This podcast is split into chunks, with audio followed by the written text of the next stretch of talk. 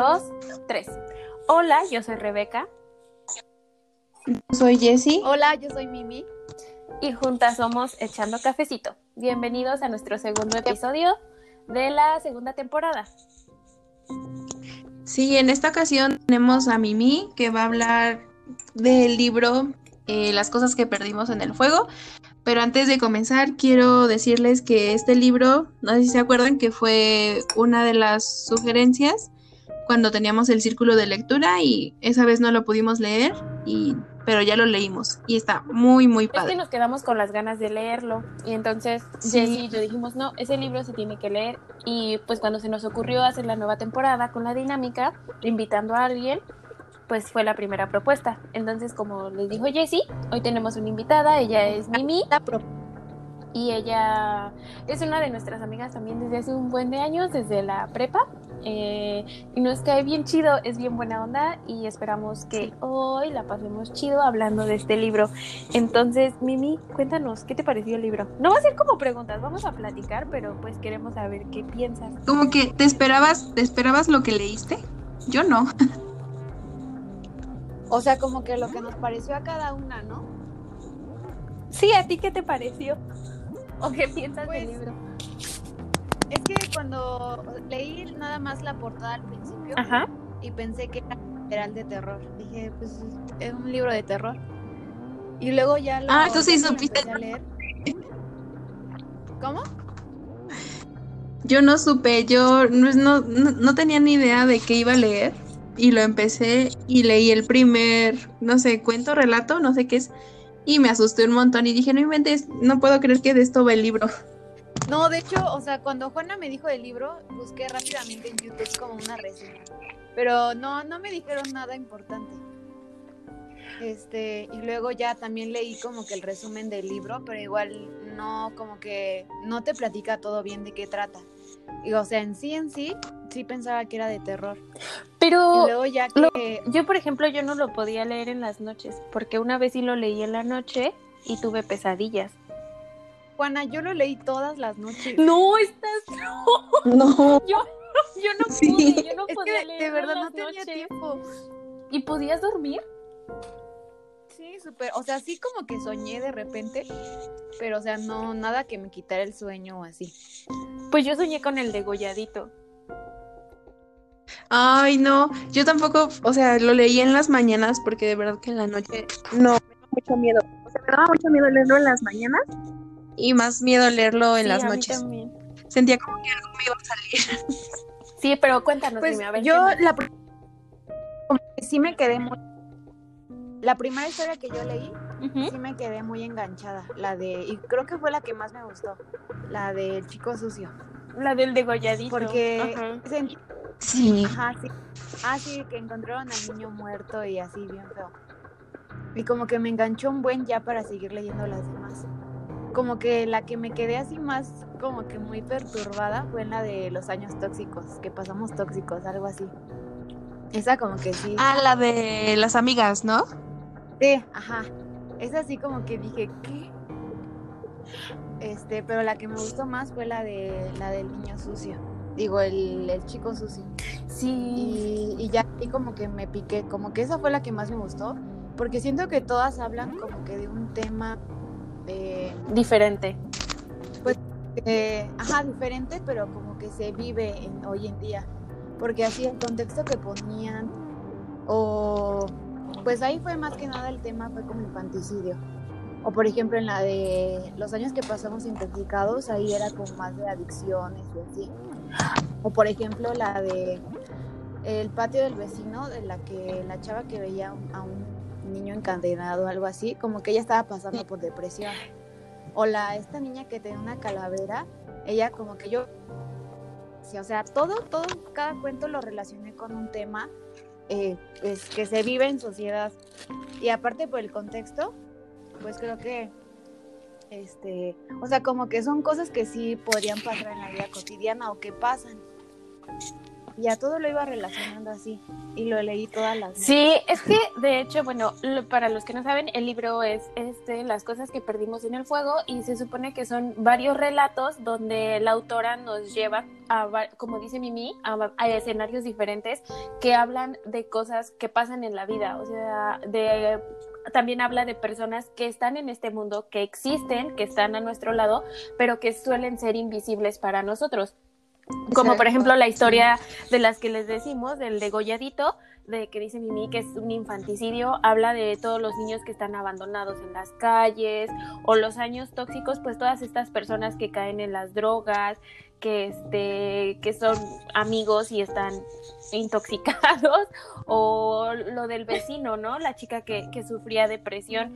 Yo también a mí la que también me perturbó un poco, o sea, sí fue la del degolladito, pero también la de esta chica, la que, bueno, la que era jueza, no sé si lo recuerden, y que lleva un caso. Ah, sí. Bajo el agua negra, ¿no? Exacto, bajo el agua negra, de que lleva un caso de una zona en Argentina de las más pobres, ¿no? Y que la zona está así horrible, horrible, y que lleva el caso de, de unos chicos que los aventaron al, al río. Al río, pero el río estaba como... Estaba intoxicado. no era Estaba intoxicado, exacto. Y es que allá aventaban los residuos de muchas cosas, ¿no?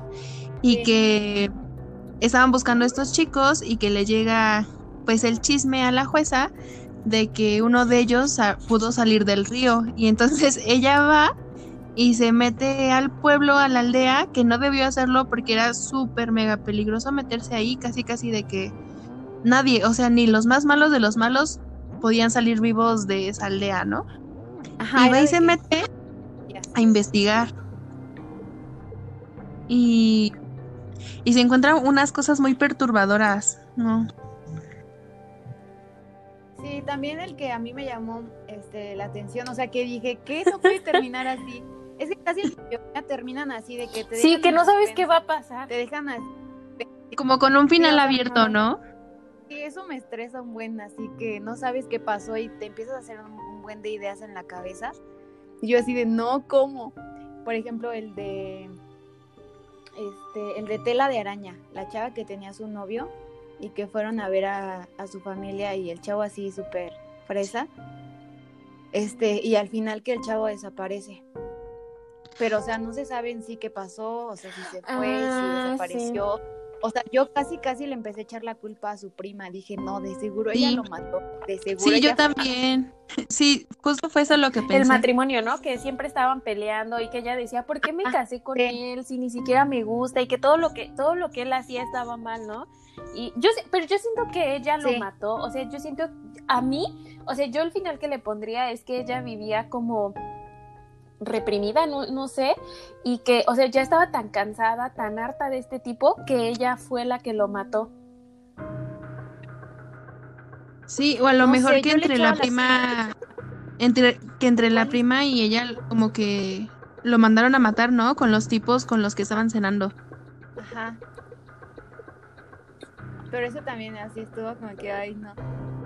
O también el que, el de la casa de Adela, de la niñita que no tenía un brazo. Ay, sí. O sea, también ese me quedó así La niña que, que, desaparece en la casa abandonada y que ya nunca más vuelven a saber de ella y que el chico se suicida, ¿no? Sí. Sí. Ay, no ma. Ese también me dejó así, que yo dije, ¿qué? O sea, no, o sea, es que ahí sí como que no tenían... No, sí, sigue, Mimi. Ah, te digo que ahí no tenía como que ninguna teoría de qué pudo haber pasado. O igual leí alguien la secuestró, alguien sí vivía ahí. No sé, aparte eran niños y no se acordaban bien. A mí también sabe. O sea, como que lo más fue que la secuestraron, no sé. Ajá, porque se supone que solo es la casa abandonada, ¿no? Y la esta niña le gustaba ver historias de terror con su con el este chico, con el hermano. Y un día deciden ir a explorar la casa abandonada y, Adela nunca vuelve a salir de la casa. Y ya no se vuelve a saber nada de ella, ¿no? Y lo único, el chico queda traumado porque no la pudo salvar y años después se suicida. Ajá. Pero que está bien raro, ¿no? Que porque la, la hermana recuerda, la hermana del chico recuerda que adentro habían habitaciones y toda la onda, pero que cuando los policías fueron a investigar estaba como hueca la O sea, casa, estaba ¿no? en destrucción y los niños decían que no, que había puertas, que alguien les hablaba, que la casa, ajá, que la casa tenía vida, ¿no? Sí. Ajá. Yo, y ya, yo pero, o tampoco sea, supe qué pensar. Más fuerte que el niño, o sea, ya de grande se suicidara, o sea, que no haya podido llevar eso o superarlo. Porque en sí nunca supieron qué pasó. Ajá, solo que Adela desapareció. A mí, ¿saben cuál me impactó así cañón? También el de Pablito, este, clavó un clavito. Sí, Sí. Ajá. el del El petizo, ¿no? Asesino Ajá, de el niños. asesino de niños. Miedo. Sí, ese estuvo muy perturbador. Ese está, o sea, se supone. que les clavaba, a uno le clavó, literal clavaba un clavo en Sí, el de los niños que mataba. O sea, pero era un niño, o sea, un niño se dedicaba a matar niños. Y es una historia, ¿no? Vieja, en Argentina. Y entonces u- esta historia habla de un, un chico que es, este, se dedica a dar tours por la ciudad de Argentina, de todos los lugares este, más importantes de Argentina, donde ocurrió un, un asesinato, ¿no? Donde cuentan historias de los asesinos seriales y una de las historias que cuenta en el tour turístico es la del petizo, este niño que se dedicaba a matar otros niños y que su huella o su como para que sepan que era él, era que le clavaba a los niños un clavo. Entonces se supone que este tipo empieza a ver al petizo, ¿no? En cuando cuando pasa por los Sí, los ajá. Es que él estaba teniendo problemas con su esposa porque siempre le había cambiado totalmente. desde que nació un bebé, el bebé. Porque Sí. ajá, tenían un bebé y su esposa ya se había vuelto como toda paranoica. O sea, el chiste es de que ya no era la misma y él como que ya estaba fastidiado de ella. Entonces como que, ay, su esposa le exigía que se fueran a vivir a otra casa y que, o sea, como que le exigía más y él, o sea, estaba bien con lo que hacía, con su trabajo y así. Y ya, o sea, el, el chiste es de que él ya estaba como harto, ¿no? Y fue cuando, o, él, o sea, él contaba la historia del petizo y luego como que de repente lo empezó a ver. Y también, o sea, está como que en suspenso la historia, porque al final, o sea, dice que entró y creo que vio en, en la cama a su esposa y a su hijo, pero no sé, o sea, siento como que ya estaba teniendo pensamientos tipo el petizo, así, yo me lo imaginé como que los quería matar o no sé. Al bebé, ¿no? Porque le fastidiaba mucho que por su culpa, según su esposa había cambiado y... Ah, Ay, no. A mí el No, pero espera, que... espera, de ese del petizo, es que de ese del petizo, yo recuerdo que se supone que se le aparecía en el camioncito y luego este encuentra un clavo y que cuando está contando la, la historia del, Ah. ajá, del petizo, él decía que sacaba el clavo y le decía, o sea, que él se imaginaba que el clavo que él había encontrado era el clavo con el que el petizo mataba a los niños. Y yo recuerdo que ese cuento termina en que llega a la casa, ve a su esposa, ve al bebé durmiendo, pero él tiene el clavo y dice que lo único que hace es irse a recostar al sillón y que se queda con el clavo. Yo, en mi mente, lo que me imagino es que llegó a la casa y como a- eh, antes de llegar a su casa había se le había aparecido el petizo, yo siento que llegó y mató a su esposa y a su, a su bebé. y yo también, Yo siento que pasó eso. Sí.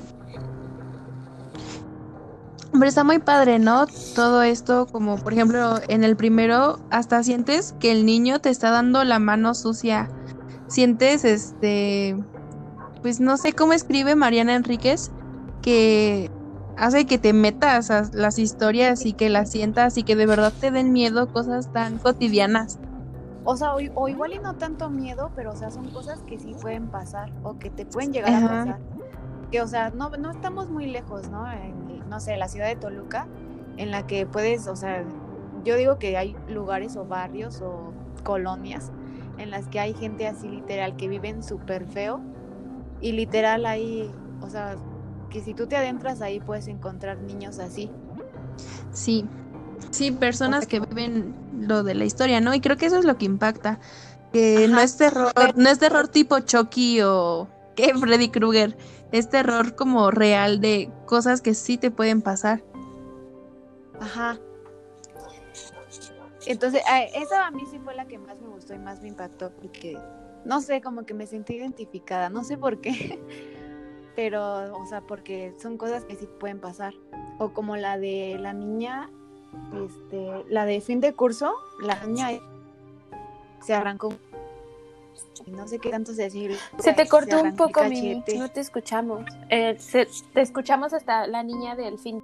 Que ahí, o sea, yo lo tomé más como, no sé, igual y podría ser como aislamiento social o también depresión o alguien que podía atravesar un cuadro así como psiquiátrico, medio raro, por la chava que, o sea, se aislaba mucho y no ven que, bueno, dice la historia que se arrancó una uña y luego un cachete y así como que se, se mutilaba ella solita. Ay, sí, y que los estos chicos, bueno, los sus compañeros de clase la, le, este, la, la tachaban de loca, ¿no? De enferma. Pero es raro porque no sé si recuerden que cuando acaba el capítulo, la esta chica que la quiso ayudar le dice cómo también empieza, como a tener, le empieza a pasar también. Que le dice, ¿no? Que, que según, o sea, que yo siento que sí es algo psicológico, como dijo Mimi, un cuadro ¿qué? psiquiátrico, algo así. ya empezaban a ver cosas porque según esto la niña que se empezó a mutilar, se arrancaba las uñas, como que veía a alguien que la obligaba a hacer ese tipo de cosas. Y sí, al final le dijo, pues ya, tú vas a empezar a ver las mismas cosas. Y sí, porque la chica la noche anterior se había, creo que mutilado las piernas o algo así, ¿no? Sí. Pero, o sea, igual esa es una historia que puede pasar. O sea, yo sí he, conocí, he conocido a gente que literal se, se hieren a sí mismos. Por ejemplo, una, una persona que se azotaba así la pared contra la cabeza la cabeza contra la pared. ¿En serio? Es que sí, siento, siento que de eso va el libro, ¿no? Como de todos de todos esos problemas que existen, que están ahí y que ignoramos, ¿no? O sea, por ejemplo, ah, el de los ese de las enfermedades mentales, los matrimonios que no están bien, los niños abandonados, la gente pobre que sufre, ¿no? O sea, el, el que les digo de la jueza, pues era una comunidad muy, muy pobre, ¿no? Muy pobre que incluso el río que pasaba cerca de su casa estaba contaminado porque todas las las, las, las fábricas que estaban alrededor y así, ¿no? Aventaban sus cosas, iban y tiraban cuerpos. O sea, y, y sí, en realidad, como dice Mimi, son zonas que, que pues que existen. O sea, ¿sabes a qué me recuerda Mimi que decías que en Toluca pueden existir? Pues ahí, yo di, en el río Lerma, o sea, el río Lerma ahí, ¿cuántos desperdicios no hay? Y hasta puedes ir a encontrar cuerpos, o sea, son cosas que, es, que existen. Y que pasan. Y, Ah. por ejemplo, ¿cuál de esa historia de la de la jueza que fue? O sea, ahí también toca un, punto, siento que es como abuso de poder, por el hecho de que los policías, este, cómo trataban a, pues sí, al, a la gente de ahí. Que los, fueron los policías los que aventaron a estos chicos, ¿no? Al río. ajá, y solamente se burlaban. Y como que, o sea, no pasa nada, ya lo golpeamos, ya lo tiramos y qué. ¿No? Ah, sí, sí, porque también toca ese tema, ¿no? Que los policías eran quienes, ah, sí, que abusan de la gente más pobre, que, ay, sí, porque recuerdan que incluso el policía que tú, que o sea, que fue el que estuvo eh, incluido en el asesinato, que fue quien asesinó al chavo y lo aventó al río, va con la jueza y la jueza le dice que tienen pruebas de que fue él y él así súper prepotente y X le dice, pues haga lo que quiera, yo sé que nadie le va a creer y de esta voy a salir y que se levanta y se va de la oficina de la jueza. Que porque, ah, porque recuerdo que hizo como algo de, es que a la villa, se llamaba la villa, ¿no? A la gente de la villa a nadie le importa. Sí, son como los, como los olvidados, ¿no? No sé si vieron alguna vez esa película. Creo que es mexicana que se llama Los Olvidados de no sé quién, de Luis Buñuel creo, que trata más o menos sobre eso, de gente que a la que se le llaman los olvidados, que es la gente más pobre, más enferma, más olvidada de pues de México, a la que le pueden pasar mil cosas, este violaciones, asesinatos y absolutamente nadie va a hacer nada por ellos porque es como si no existieran. Ajá, casi todo el libro es como en un contexto así, ¿no? El último capítulo. Yo quiero hablar del último capítulo. Sí, sí. Del también. El último capítulo que. Pero espera, cuéntanos de qué trata. el último capítulo se llama Las cosas que perdimos en el fuego, como se llama el libro, y habla de que en Argentina se empiezan a crear quemas o fogatadas, ¿no? Y bueno, empieza hablando de que en Argentina empiezan a aumentar los casos de que las mujeres son atacadas, que los hombres les echan alcohol y las incendian, ¿no? Entonces, después empieza, pues yo empecé eh, la lectura y creía que, pues sí, que en efecto eran los hombres, ¿no? Pero después la trama cambia. Se supone que las mujeres se organizan para hacer esas quemas, hacen fogatadas en medio del bosque y este y las mujeres caminan y se queman ellas mismas. Pero ¿por qué pasa esto? Porque empezaron a, a, crecer el abuso hacia las mujeres, que las maltrataban, que las violaban, ¿no?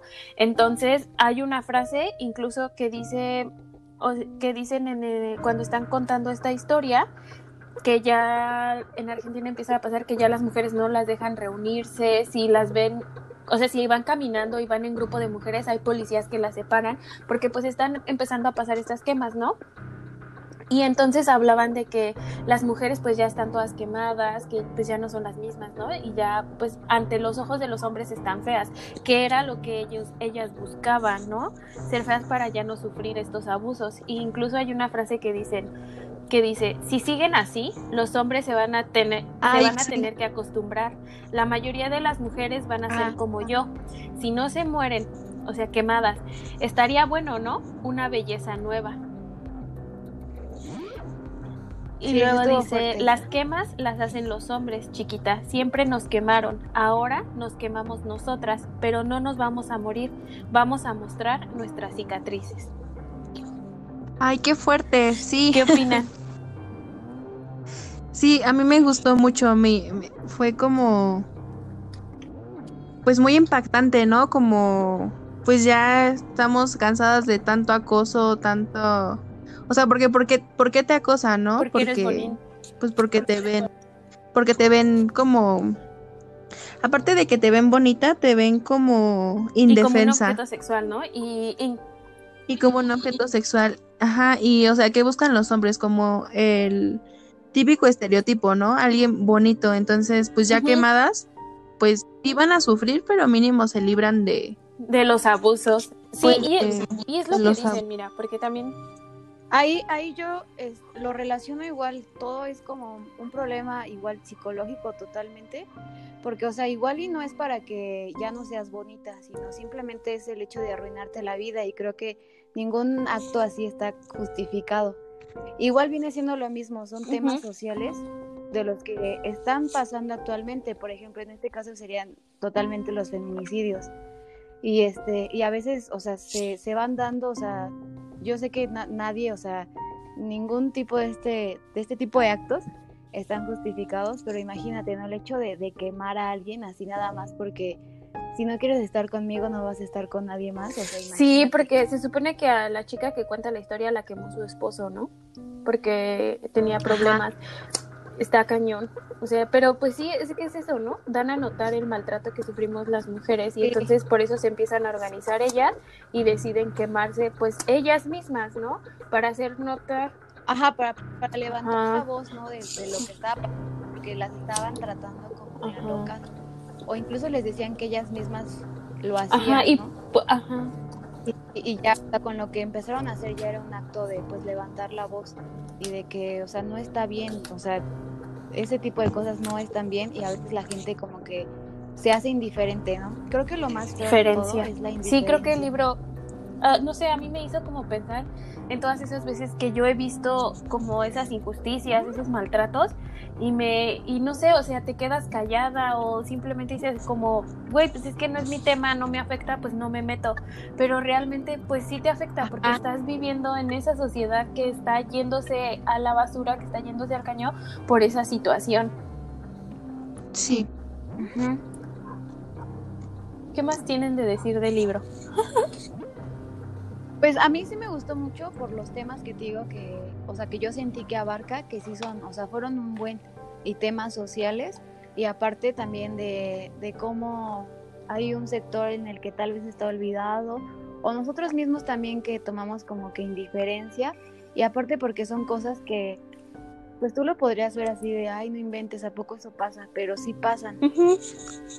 Sí, sí pasan. Y que te abre los ojos incluso o, o, cambia un poquito tu expectativa, porque siento que a veces, no sé, vivimos como en una burbuja y solamente nos importa como que lo mío y lo de los que están aquí a mi alrededor cerquita mío y ya alguien más fuera de tu burbuja como que no te importa demasiado o dices pues no es mi problema, es su vida, pero a veces no se trata solamente de eso. Yo aprendí. Yo también, Mimi, creo que coincido contigo en esa parte de como de dejar de ser indiferentes, ¿no? Como dejar de, como ver más allá de nuestra burbuja de privilegios, ¿no? Porque, pues sí, puede que no te afecte, pero güey, no puedes ser indiferente ante tantos actos de injusticia, ante tantas personas que son abandonadas, que están en el olvido. No podemos simplemente dar la vuelta y decir, es que a mí no me afecta. O sea, yo creo que, ajá, algo que a mí me deja el libro es como no ser indiferente y ser empático. Sí, bien. Porque sí, vivimos muy encerrados en nuestro privilegio y a veces ignoramos a la gente. O sea, por ejemplo, vas en el metro, vas en el camión y se sube alguien a pedir dinero y a veces ni siquiera lo volteas a ver. Entonces, tú estás segura de que vas a tener comida en tu casa, de que tienes internet, de que tienes muchas cosas que, o sea, das muchas cosas por hecho que en realidad mucha gente no tiene. Ajá, entonces, pues sí, amigos, lean este libro y uh, Sí, está, muy está, muy bueno. La verdad es que vale la pena. Les va a abrir los ojos y pues léanlo porque sí, está muy chido. ¿Quieren agregar algo más, chicas? Tenía saludos, ¿no? Ah, sí. Ah, sí, sí, sí, porque ya vamos a mandar saludos. Mimi, ¿quieres, ¿quieres empezar? Ok. Quiero mandar un saludo Si me estás escuchando, a Cristóbal, Huicho y Cristóbal, los queremos. Un saludo. Y, a Londra. A Londra y a Ana, que son. Ah, y a, todos, los fans. de Mimi. Este, síganla en sus redes, síganos también en Instagram. Y pues bueno, a Londra y a Ana, porque son fieles seguidoras de este podcast. Y, ellas se van a ganar un Meet and Greet. Ah, sí, porque ya vamos a sortear Meet and Greet. Y pues muchas gracias, Mimi. Gracias por, por acompañarnos. Por, por el. Gracias, Juana, por ponerme a leer. Sí había leído, pero no había leído. Si quieres seguir asistiendo al podcast, le, este, te estás al pendiente de los libros. Y, y gracias por venir, Mimi. De verdad nos gustó un buen que aceptaras leer con nosotros, que estuvieras aquí, que compartiéramos la lectura y que compartiéramos un ratito. Muchas gracias. Gracias, Juana, por invitarme. Y y por ser que yo fui la primera. Ah, sí, y, tienes y eres la primera en inaugurar la segunda temporada. Siéntete importante. Ah, bueno, entonces, amigos que me están escuchando, lean. Porque cuando leen Sí, tienes mucha razón. tienes mucha razón. Y pues este es el segundo episodio, amigos. Gracias por escucharnos. Jessie, ¿quieres decir algo, algo más? Todavía no decidimos el próximo libro, pero esténse al pendiente. Esténse al pendiente del Instagram y nos andamos escuchando la próxima semana. Gracias, bye. Bye. Bye. Bye. Adiósito. Adiósito.